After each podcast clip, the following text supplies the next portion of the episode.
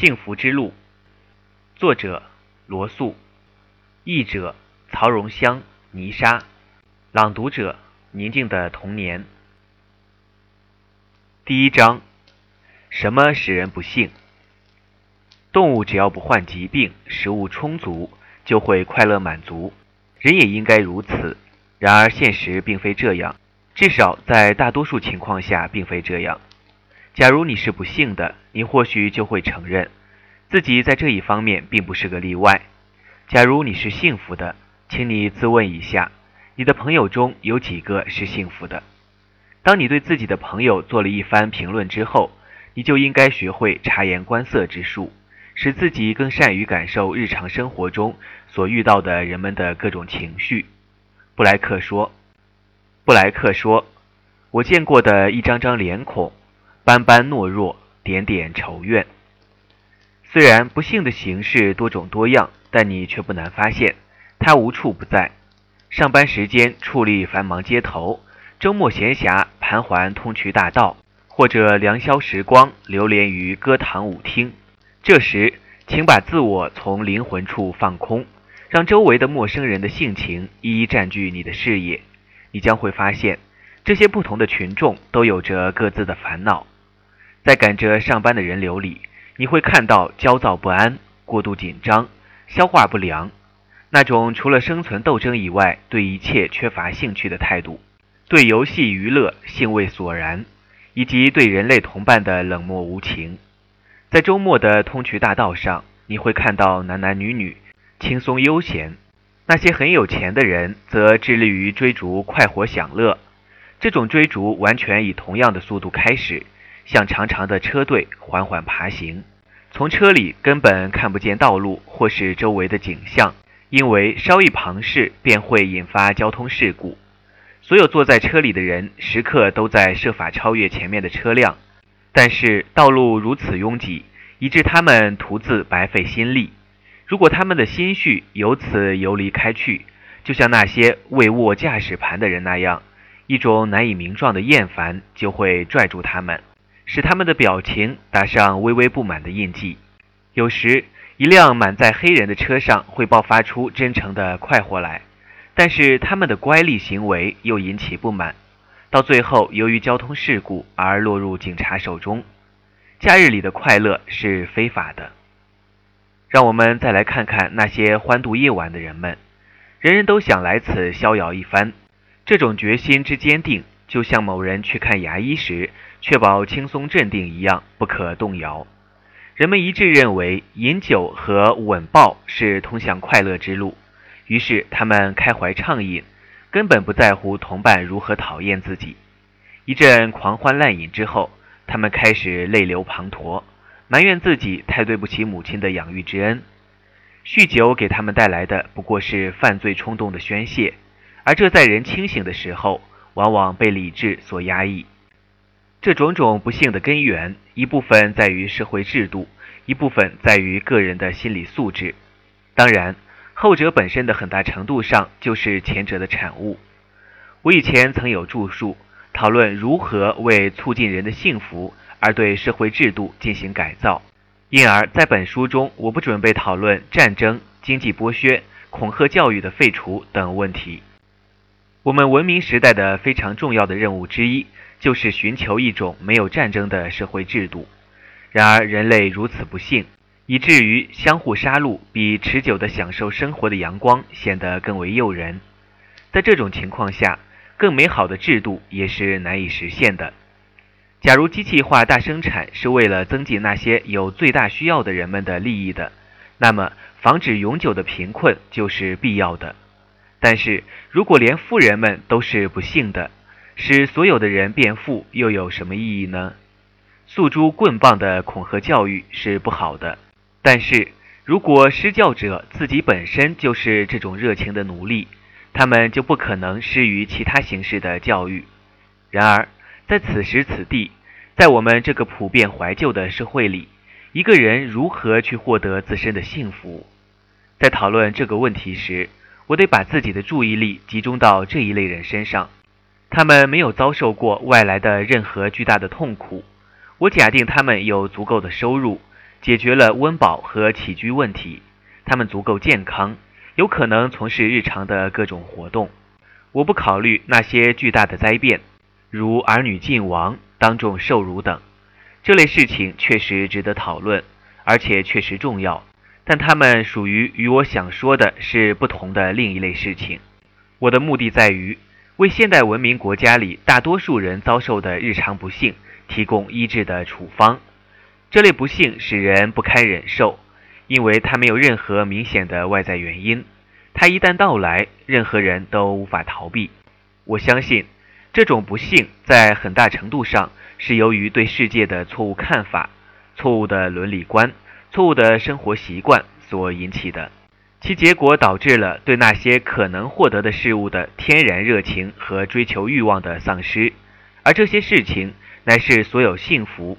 不管是人类的还是动物的，所最终依赖的东西，这些事物的获得是在个人的能力范围之内的。我因而提出这样一种转变方法：只要我们有一般的好运气，便能通过这些转变获得幸福。也许对我所要提倡的哲学的介绍，最好的方式便是从我的简要自传开始。我生来并不幸福，小时候。我最喜欢听的圣歌是《厌倦尘世，我肩头重负罪孽》。五岁时，我曾想到，如果我能活到七十岁，那我到现在才挨过我全部生命的十四分之一。我觉得面前漫长的无聊生涯简直难以忍受。青春时代，我厌恶生活，一度徘徊于自杀的边缘。而我之所以终于抑制了自尽的念头，只是因为想多学些数学。现在相反的，我热爱生活，几乎可以这么说。随着岁月的流逝，我对生活更加热爱了。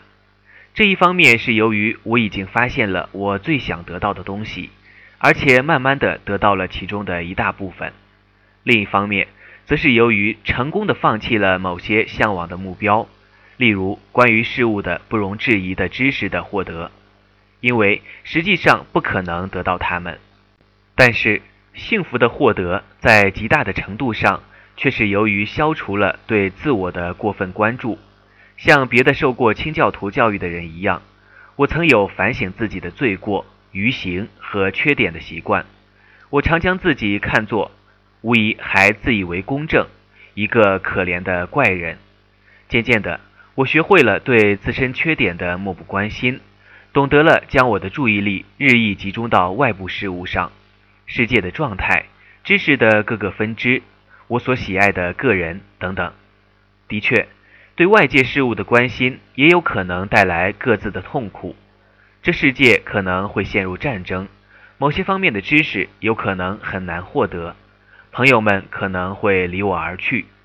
然而，这种痛苦不会摧毁生活的本质因素。而那些由于对自我的厌恶产生的痛苦，则往往会给生活的本质方面以灭顶之灾。每一种外在的兴趣都会激起某种活动，只要这种兴趣仍旧存在，这种活动便能完全防止人的厌倦及无聊意识的产生。相反的，对自我的兴趣不可能导致进取性的活动，这反倒有可能促使一个人去记日记。从事心理分析，或者成为一个僧侣。然而，只有在修道院的生活常规使得僧侣忘却了自己的灵魂之后，他才会变得幸福。他由宗教获得的幸福，本来哪怕是一个清道夫也可以得到，只要他坚守岗位，一如既往。对于那些自我专注过于严重，用其他的方法治疗均无效果的不幸的人来说，通向幸福的唯一的道路就是外在修养。自我专注有多种形式，在我们看来，有三种最普遍的类型：罪人、自恋者和夸大狂。当我说罪人时，并不是指犯了罪过的人，我指的是那种精神专注于犯罪意识的人。这种人不停地责难自己。如果他是一个教徒的话。就把这种有罪意识解释成上帝的责难，他按照他自以为应该的那样的去想象自我，而这与他所了解的实际的自我总处在一种持续的矛盾中。如果在有意识的思维中，他老早就抛弃了他在母亲膝下时学得的那些道德信念，那么他的负罪感就应该已被埋藏于无意识的深处，只在酒醉或睡眠时才浮现出来。但是这已足够使一切事物失去诱惑力了。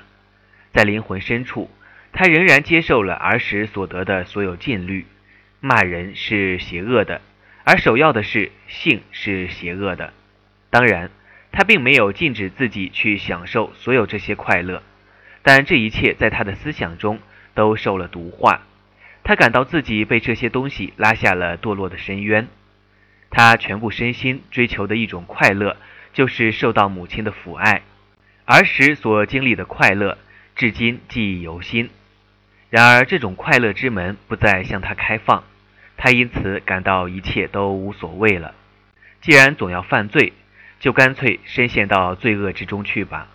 恋爱时，他仍在寻求着母性的温柔，但又不能接受这种温柔，因为母亲的形象犹在，使他对任何与自己有性关系的女人都不可能产生尊重之情。于是他失望，并开始变得冷酷。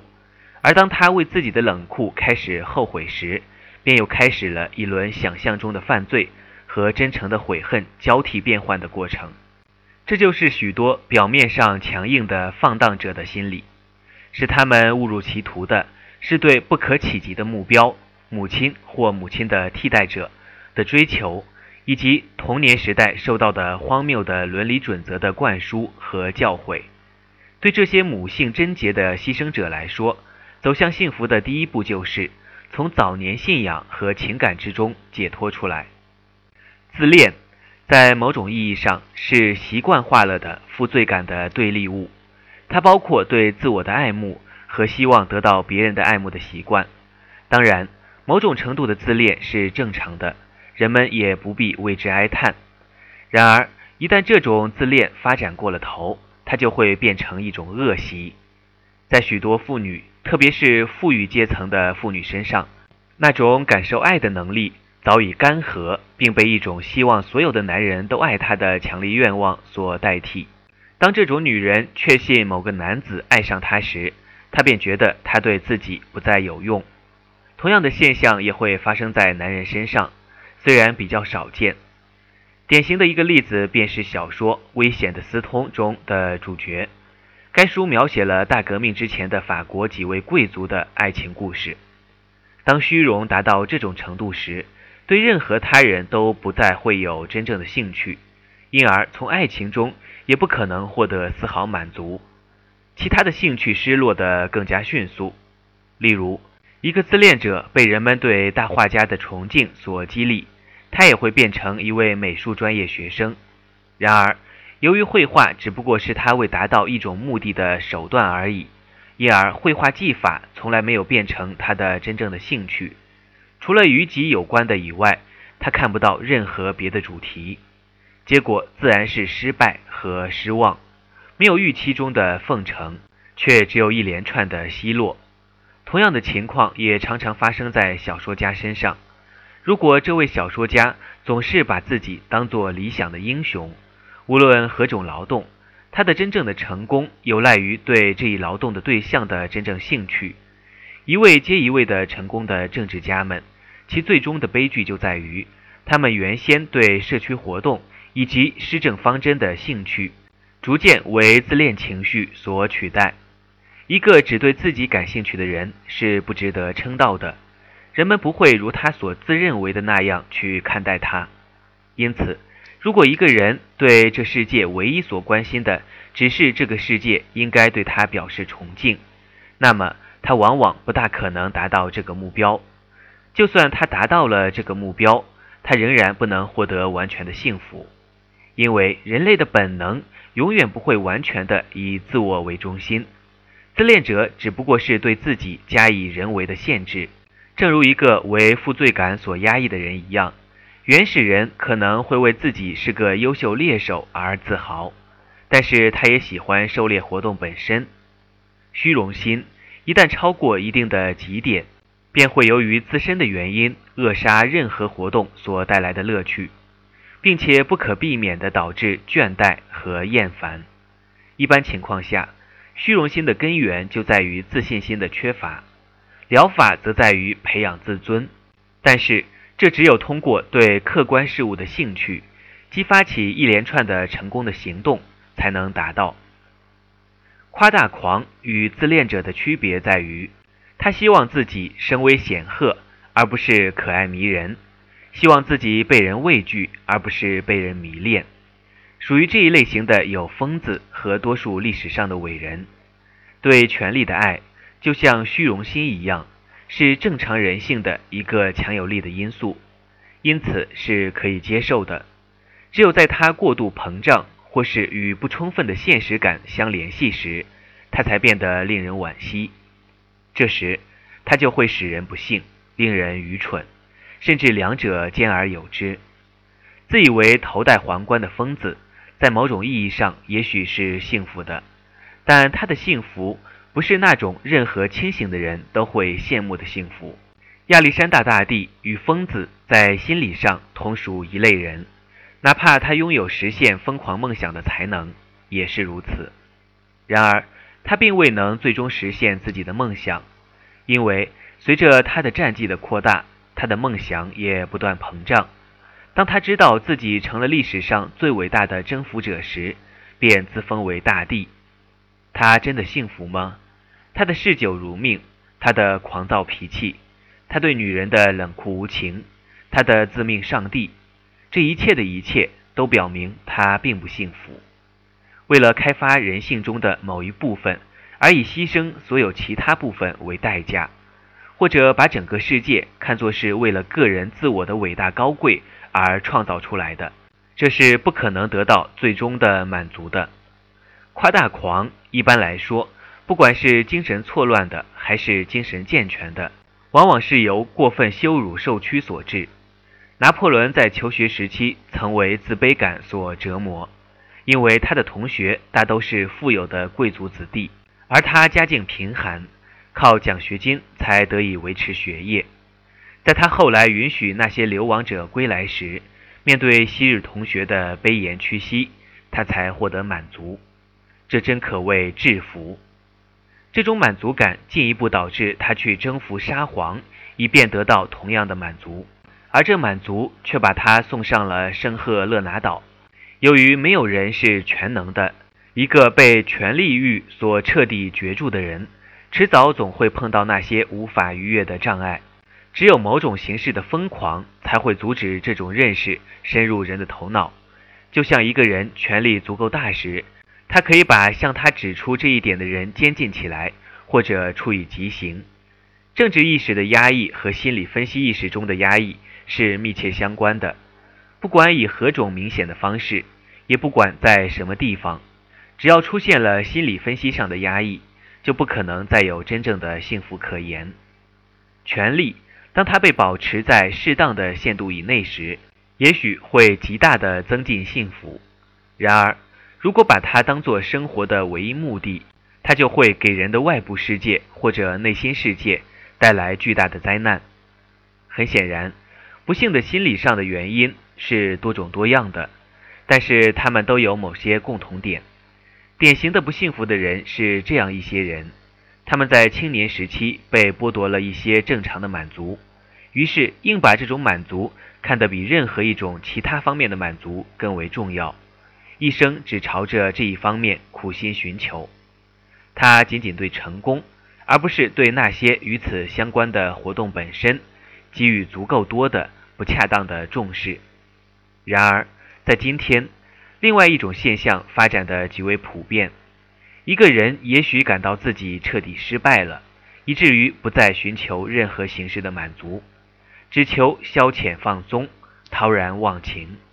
他因而成了快乐的爱好者，也就是说，他减少自己的活力，以便使生活变得更易忍受。例如，酗酒就是一种暂时的自杀。它带来的幸福仅仅是一种消极的、暂时的忘却不幸的幸福。